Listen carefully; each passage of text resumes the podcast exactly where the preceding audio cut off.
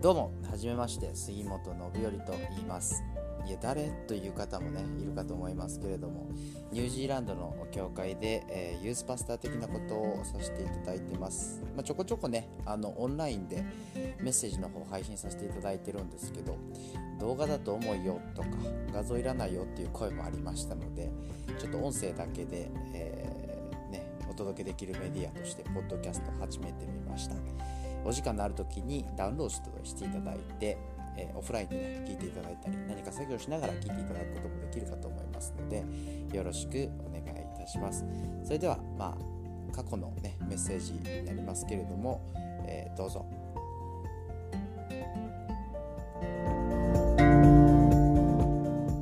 さて、えー、創世記ずっとやってまいりました。一応今日で終わらせてしまおうかなと思ってます。はい。いや、あの、30章ぐらいまでしかまだやってなかったんですけど、ガッと飛ばして50章まで行っちゃいました。というのも、まあ、アブラハム、えー、イサク、ヤコブと来て、次ヨセフなんですけど、まあ、ヨセフが結構長いんですね、セクションが。37章ぐらいから50章までありますんで、ちょっとそれを皆さんと今日は見ていきたいと思います。ちょっと長くなるので、頑張ってお付き合いいただければと思うんですけども、えー、今日の鍵ですね、キーパッセージ、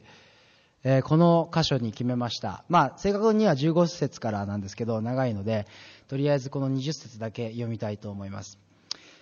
あなた方は私に悪を図りましたが、神はそれを良いことのための計らい通してくださいました。それは今日のように多くの、えー、今日このように多くの人が生かされるためだったのです。えー、これヨセフの言葉なんですね。で、しかもその、まあもう人生の最後らへん、エンディングの言葉になるんですけども、えー、彼の人生がどんな人生だったかということを一言で表すならまさにこれなんじゃないかなと思います。えー、どういうことなのか、まあ、人生、彼の人生を振り返りながら見ていきたいと思います。はい。最初の言葉ですね。あなた方は私に悪を図りました。あなた方。これ、あなた方っていうのは、ヨセフがヨセフの兄弟に対して言ってます。ので、兄弟に対してあなたは方は私に悪を図りました。一体何をしたんでしょうか？えー、ヤコブさんには、えー、アブラハム、イサク、ヤコブですね。ヤコブさんには12人息子がいました。で、ヨセフさんはその11番目の息子だったんですね。で、ヤコブはとにかくこの11番目の息子ヨセフを愛しました。ね、エコひいきしました。なので、結果的に、まあ、兄貴たちに、まあ、妬まれるわけですよ。あいつばっかなんでいい思いするんだということで。で、まあ、結構いろいろあってですね、えー、まあ、ヨセフ自身もちょっと天狗になったんでしょうか、えー、まあ、夢を見て、えー、兄貴たちが全員ゆくゆくは僕を崇めるようになるよみたいな話をですね空気読まずにしちゃうもんだからもう前からちょっと鼻につくと思ってたけどもういよいよマジで殺すってなって本当に、え命を取ろうとするんですね、まあ、でもなんとか命だけは助かってでも結果的にまあ奴隷としてエジプトに売られてしまいます。で、そうして彼の人生は、え奴隷として売られるっていうところからスタートしていくんですね。で、まあ、それだけでも結構最悪なんですけど、えー、それだけで終わることなくですね、彼には災難がどんどん続いていきます。で、まあ、奴隷としてヨセフさんエジプトに行きました。で、ある、その、えー、エジプト人に買われていくんですね。でも彼真面目です。ね、一生懸命仕事をして、えー、まあ、掃除から始めたんでしょうか。下働きから始めて、どんどんどんどん、あ、こいつ、奴隷だけど、結構使えるんじゃないか、ね、責任持たしても大丈夫じゃないかっていうことで、まあ、あの家の管理をね任されるように、まあ、奴隷なんですけどなるんですね。であやっぱり神様はなんだかんだでヨセフを祝福してくれて、えここで成功していくのかなって思うんですけど、まあ、話はそううまくはいかない。で今度この、えー、自分が売られて仕えてるエジプト人の主人の妻がいるんですけどもこの妻が奥さんがですねヨセフを誘惑するんですよ。多分ヨセフがイケメンだったのかとにかく欲求不満だったのか全然わかんないですけども、えー、ちょっと私といいことしないみたいな。でももちろんヨセフはいやいや何を言うてるんですか奥さん。絶対ダメですって言ってちゃんと誘惑を断ります。だけど逆にそんなことしたらあの奥さんは逆ギレしてですね何よってなって、えー、みんなを呼び寄せてここいつが私を襲おうとしたわって言って、えー、濡れ衣をがっつり着せるんですね。で、まあもちろん身分奴隷、ね、主人の奥さん、どっち信じんのってなったら、ね、主人の奥さん信じますから、それで結局は彼は今度奴隷から犯罪者にさらに落とされて、えー、牢獄に、えー、捕らえられてしまうんですね。で、それでもヨセフはめげない。ね、奴隷として捕らえられて犯罪者になって今度牢屋に入れられて。でまあ監獄に行くんですけどもそこでも彼は真面目に努めます。でその誠実さ真面目さを、まあ、監獄長っていうのがいて、まあ、その牢屋を管理してる人たちですね。があこいつ使えるなっていうことで今度まあこの囚人一人一人をまあ面倒見るっていう役割を与えられます。でもなかなかまあその後も不運が続いてなかなか牢屋から出られない。でまあね神様から夢を通してビジョンを与えられて夢いっぱい希望いっぱいでスタートした彼の人生は奴隷に売られて牢屋に入って散々でなかなかそこから抜けられない暗い長いトンネルを通ります。で37章からずっとそれでも誠実にあろうとするヨセフの姿が描かれているんですね。で、やっと41章まで来て、えー、王様に呼び出されて、いや、ちょっと俺こういう夢を見たんだけども、この夢の意味がわからんので、なんか、その夢の解き明かしができるって聞いたから、ちょっとお願いするわっていうチャンスが来るんですね。で、それを彼は見事、えー、ものにして、えー、犯罪者から今度国のナンバー2まで一気に、一気に上り詰めます。っていう、まあ、ことがあるんですけど、で、やっとこの牢屋から出られた時、彼何歳だったかというと30歳なんですね。で、この奴隷として売られていったのが17歳。実に13年間のこの暗い暗い時期を過ごします。そんなヨセフがあなた方は私に悪を図りましたがという時にその言葉の重みは絶大ですよね。だって、兄貴たちが、その、奴隷として自分を売らなければ、そんなとこ通らなくてよかったわけですから。だから、ね、もちろん、ね、その、最初ちょっとこう天狗になってたのは悪かったかもしれないけど、ね、真面目に誠実に尽くしたのに、災難ばっかりやってくる。これに対して、いや、なんで自分がっていう思いあったと思うんですね。まあ、英語に、えー、I don't deserve this っていう表現あると思うんですけど、まさに彼の人生はそうだったんじゃないかなと思います。ね。えー、濡れ衣を着せられたりとか、逆恨みを受けたりとかしたわけですから。で、まあ私たちも、それはヨセフに比べれば、ね、少しは罪を犯してるかもしれないし、えー、誠実に歩んでないかもしれないけれども、私が一体何をしたので、ね、私が何をしたというので、えー、こんなことが起きるのかっていうことを、まあ、人生にあると思います。ね。えー、あれだけ頑張って勉強したのに、えー、試験の前にインフルエンザになるとか、えー、あるいは、ね、しあれだけちょっと可愛がってた後輩に実は裏で悪口言われてたりとか、えー、あるいは、ね、すごい安全運転してたのに後ろからガーンって突っ込まれて事故あったりとか、えー、実自分はすごい頑張って仕事で成果を出したのに手柄は全部上司のもので失敗したら全部自分のせいでとか、ね、いろいろその割に合わないことってあの人生であると思います。でもちろんクリスチャンもそれ,、ね、それから逃れられるわけではなくてだから結構その自分が災難に遭うと神様は一体どこにおられるのかということを、まあ、言ったり多分すると思うんですね。で逆もしかりで、逆にいいことがあれば、神様ありがとうございます。自分に喜ばしいことがあれば、神様感謝します。神様が与えてくださったっていう表現をすると思います。でシンプルに言うと、ね、いいことがあればありがとう。悪いことがあればどうなってるんですか？というものの見方を私たちクリスチャンもまたしますよね。僕は本当にそういうことが多々あるなと思います。でも、ヨセフはそのような人生の見方はしなかったんですね。あなた方は私に悪を図りましたがの次の言葉。神はそれを良いことのための計らいとしてくださいました。ね。どのように神様はその悪を用いられたのか。彼の人生の中で悪いことは常に起こってました。常にそばにあって、それがリアルだったわけですけども、それを神様は良いことのために用いられた。どのように用いられたか、またヨセフの人生に戻って見ていきたいと思いますが、えー、先ほどお話ししました。ヨセフ、ついにナンバー2になりました。ね、大ジャンプです。で、何が起こるかといえば、まあその王様の夢の解き明かしに入ってくるんですけども、飢饉が起こるんですね。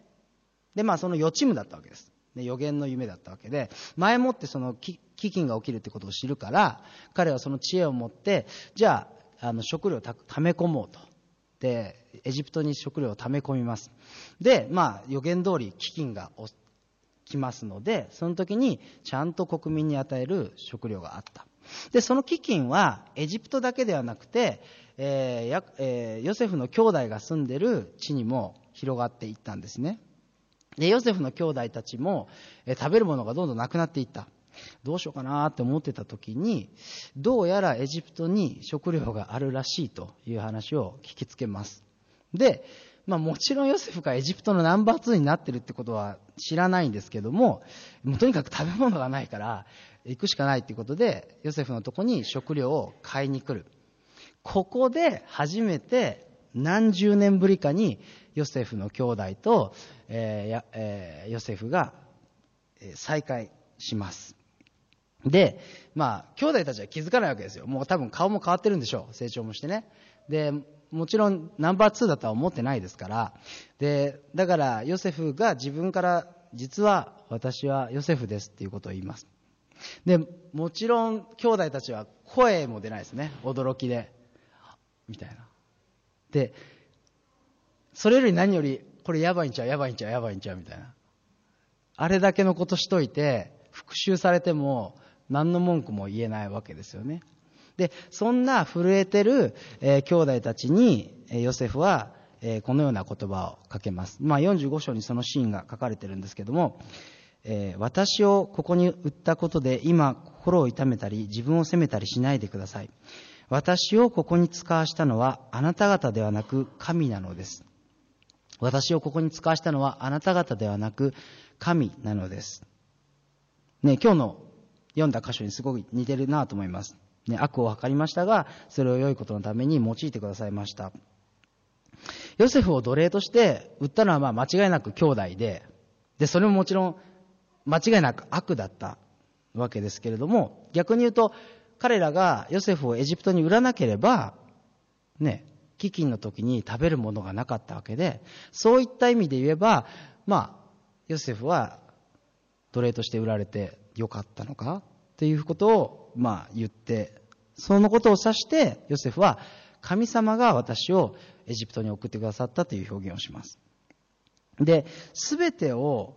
まあ、用いられる神様っていうことを考えるときに、まあ、真っ先に思い浮かぶ聖句がありますよね。ローマ書8章28節まあ有名なとこなので皆さんご存知かと思いますが、神は愛する人たち、すなわち神のご計画に従って召された人たちのためには、神が全てのことを働かせて益としてくださることを知っています。ね。ヨセフにとっては、素晴らしいことが起きたから神様感謝します。ね、悪いことが起きたから神様はどうなってるんですか？神様はここにいない。神様は離れていったではなくて、すべてを用いてくださる神様だということを信頼していた。だから彼は復讐はしないんですね。許して、許すだけではなくて、食べ物を与えて兄弟たちに養わ養う。そうやって愛を持って誠実に歩むことができた。まあそれは、どうでしょうね。災い転じて福となすっていう言葉がありますけれども、なんか悪いこと起こったけど、それがあったから良かったっていうことを、まあ年齢重ねていけばあるのかなと思います。まあ私も高校生の時すごいアトピーがひどくなりました。で、入学してすぐです。もうめちゃくちゃひどくて寝れなくて、えー、いろんなところに通いましたね、お医者さんも。断食とかしたりとかして。で、夜寝れない、書く、痛いけど、かゆい書くみたいな。で、朝になって書き疲れて寝るみたいな時がありました。で、だから入学して初日から1ヶ月半、全く学校行ってません。で、そうすると学校に馴染めないから、学校嫌いになります。で、高校3年間もう辞めたくてしょうがなかったけど、退学するの怖いから 頑張っていきました。で、まあもちろんその高校終わると、もうこのまま、まあ私立だったんで、付属の大学にみんな行くんですけど、もう絶対嫌ってなったんで、まあニュージーランド来たんですね。で、ニュージーランド来て、そこで神様と出会って、私はクリスチャンになりました。まあだから、僕はアトピーひどくならんかったら、クリスチャンになってないっていうことが、まあ言えるかもしれない。だから良かったっていうことが、まあ言えるのかなと思います。でも、ね、だからまあもちろんこの聖句とかヨセフが言うことを聞いて、なるほどなって思うんだけど、同時に思うのは、いやでも、苦しいことって少ないに越したことはないよねって思うし、もっと言うと、全部のその苦しいこと、嫌なことが本当に報われるのかなっていうことをやっぱり僕は考えずにはいられないし、でもっと言うと、その自分が苦しいとこ通ってるその瞬間は、これが後々いい方向に行って神様に報われるなんてことをまず思い描くことができないですよね。だからそのしんどさとか不条理な具合とか人の悪意とか罪とかに押しつぶされそうになってしまう。で、えー、それをこじらせるとどうなっていくかというと、ね、神様はもういいですっていうふうに思ってしまったりっていうことあるかなと思います。なぜ、じゃあヨセフは諦めずに誠実に歩むことができたのか。えー、先ほどの20節の前の19節にちょっとこれ出ないんですけども、えー、このような言葉があります。これもヨセフの言葉なんですけども、えー私が神の代わりになることができるでしょうか私が神の代わりになることができるでしょうか、まあ、人間は神様になることはできない。まあ、そんなことは当たり前ですよね。はい。私は神ですっていう人はいないです。こんな風にね。でも、気をつけなければ、私たちは自分の人生の神様になりたいって思ってないかなって思うんですよ。というのは、だって苦しいことがあるときに、よっしゃって思う人いないでしょ。苦しいときに、なん、どうや、なん、どんなことを考えるかっていうと、神様なんでですかって思いますよね。怒るじゃないですか。なんで怒るのかっていうと、もし私が私の人生を自由に描けるのだとしたら、こうは描いていかない。このようには運ばせない。神様、間違えたんじゃないですか？っていう。ことですよね。これが自分の人生の神様になるということ？なのかなと思います。でも、ヨセフはそうではなかった。神様、なぜ自分がこのような苦しい試練を歩まなければいけないのか、わかりません。ね、神様、この苦しい経験がよく、後々どうなるどのように用いられるのかもわかりません。でも、私という人生を紡いでいくのは、私自身ではなく、あなたです。ということを思っていたから、彼は誠実に歩むことができたのかなというふうに思う。確かに、私たちの人生は必ずしも毎回ハッピーエンドで終わらないですよね。で、まあ私の友人にこんな人がいます。まあ、映画でもドラマでも漫画でも何でも、ハッピーエンドのものしか見ないと。バッドエンドを見ませんっていう人がいます。まあ、私もどちらかといえばそっち派ですけど、まあね、ストーリーは好みがあるんで、いや、いや、リアルなバッドエンドの方がいいっていう人もいるかと思います。でもその友人はなんでかっていうと、おそらくその主人公であったり登場人物にものすごく感情移入するんですね。で、その極めつけは、たとえそれハッピーエンドって分かってても、その物語の前半で、その主人公が、こう、不幸に会いすぎると、もうしんどいから途中でみんなやめるって言うんですよ。なかなかそこまではちょっと僕も理解できないなと思うんですけど、まあとにかく、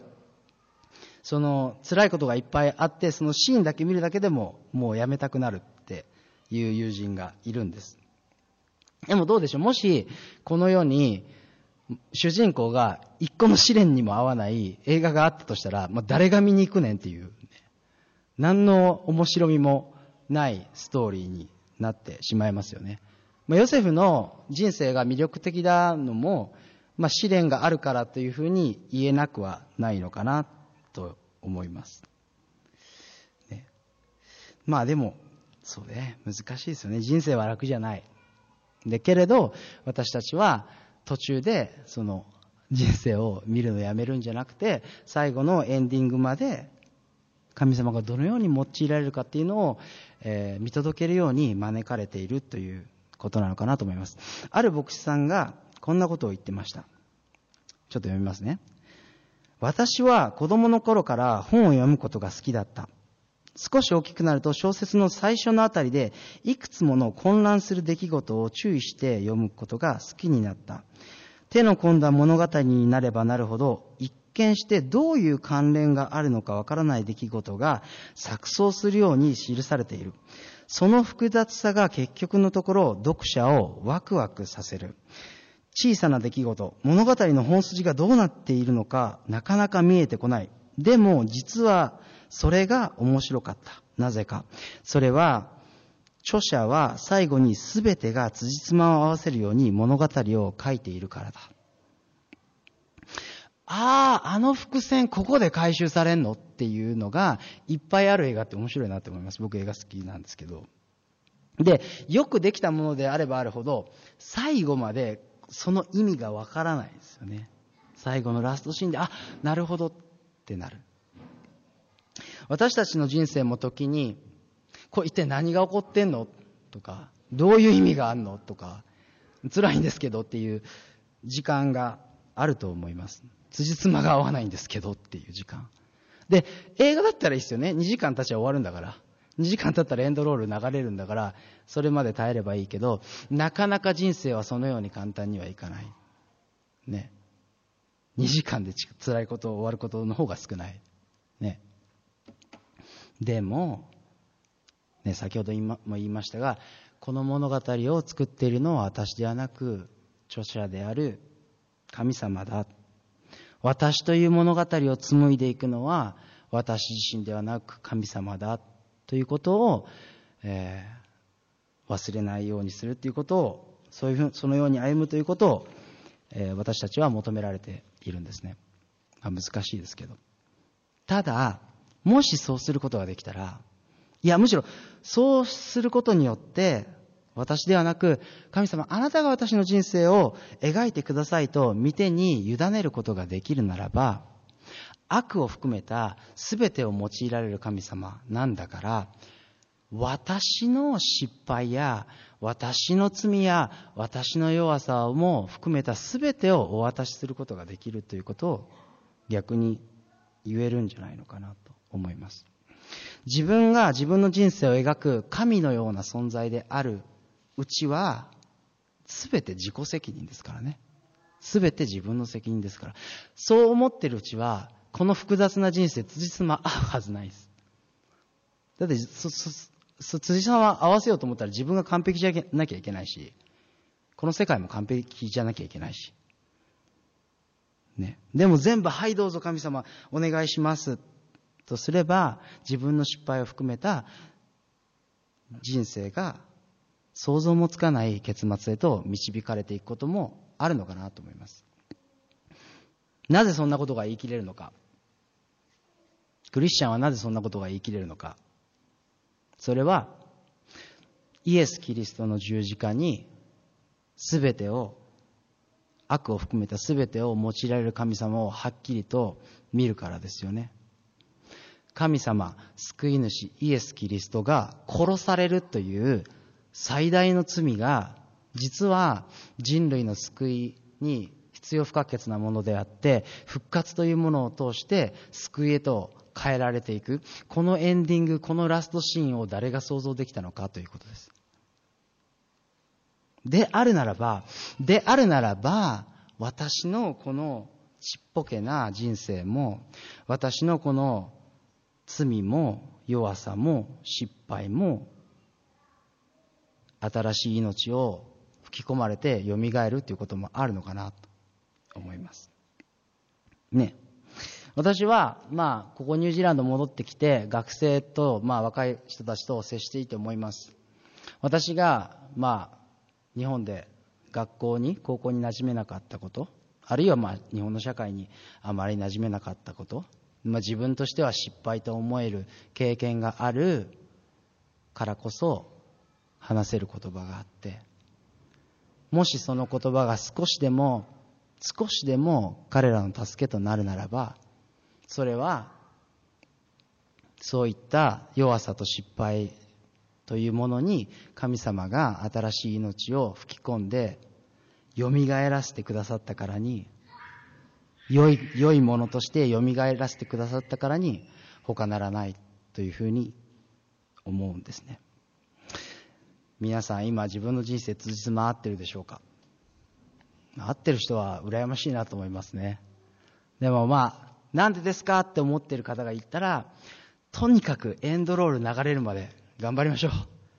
う。ね。神様にそういう暗いトンネルをまあなんとか歩める力を祈り求められるようにありたいなと思います。お祈りします。神様、えー、私たちの人生は複雑で時にいい時もあれば時に辛い時もあって時に辻褄が合いません。訳が分かりません。でもその中で意味ないな辛いなと思う一つ一つ全てをあなたが用いられているということに平安を